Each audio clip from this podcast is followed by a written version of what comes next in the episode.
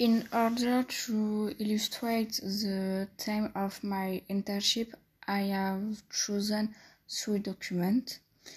Actually, this document raised the problem of the electrification in African cities, more precisely in sub-Saharan. So I will first present a document about electricity access in sub-Saharan then document 2 will deal with cross arms of the company of my internship. And to finish, I will talk about electrification and generation growth in sub-Saharan. So let's start with the document one. The document, the first document is an article on the World Resource Institute written by Lily Odarno in August 2019. This document deals with the importance of the of access to electrification in African cities. Currently, more than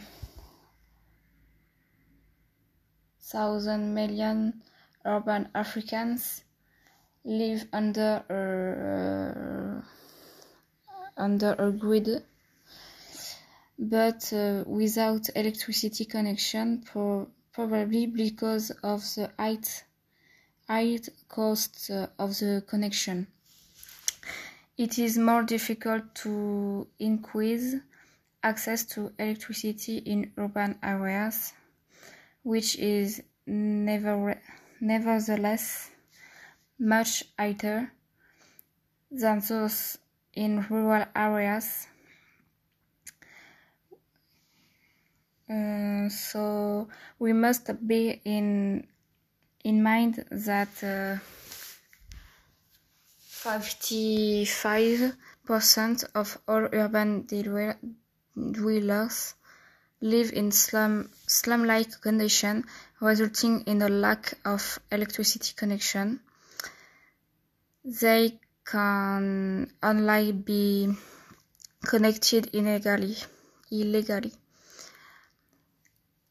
So, whereas others have electricity connection but are unable to reap benefit, benefits, the attribute necessary to take into account electricity access are connection legality, supply quality, health, reliability, and affordability.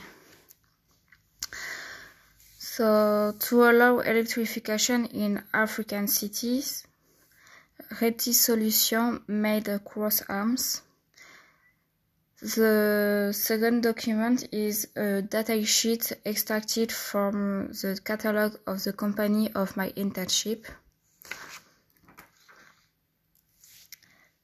Um, so Reti Solution made two types of cross-arm for pin type lines. They are cross-arm rigid sheet arch, VIR1 and VIR2 and cross-arm covered sheet arch VIR1G and VIR2G.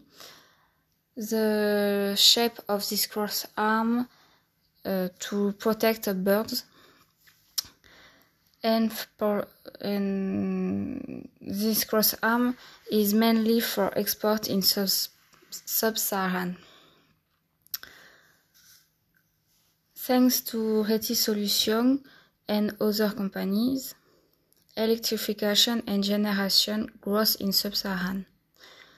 This is the subject of the ultimate document is an article by Steve Shakarian in April 2020 in Smart Energy International. Electrification has improved over the past decade, but at 52% uh, well being most of uh, the rest of the world, including much of the developing world. The most fundamental goal is uh, reaching full electrification in spite of uh, low levels of basic electric electricity generation and grid connection. It is an enormous challenge, will require, require billion dollars of generation and investment. However, there is significant uh, urban-rural divide that persists with um, 84% electrification rate in urban areas, we, whereas two, so 29% in rural areas.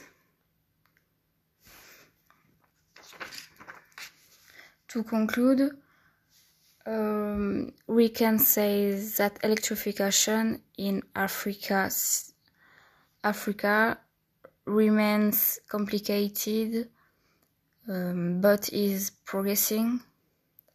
Most govern governments in Africa aim to reach universal access by 2030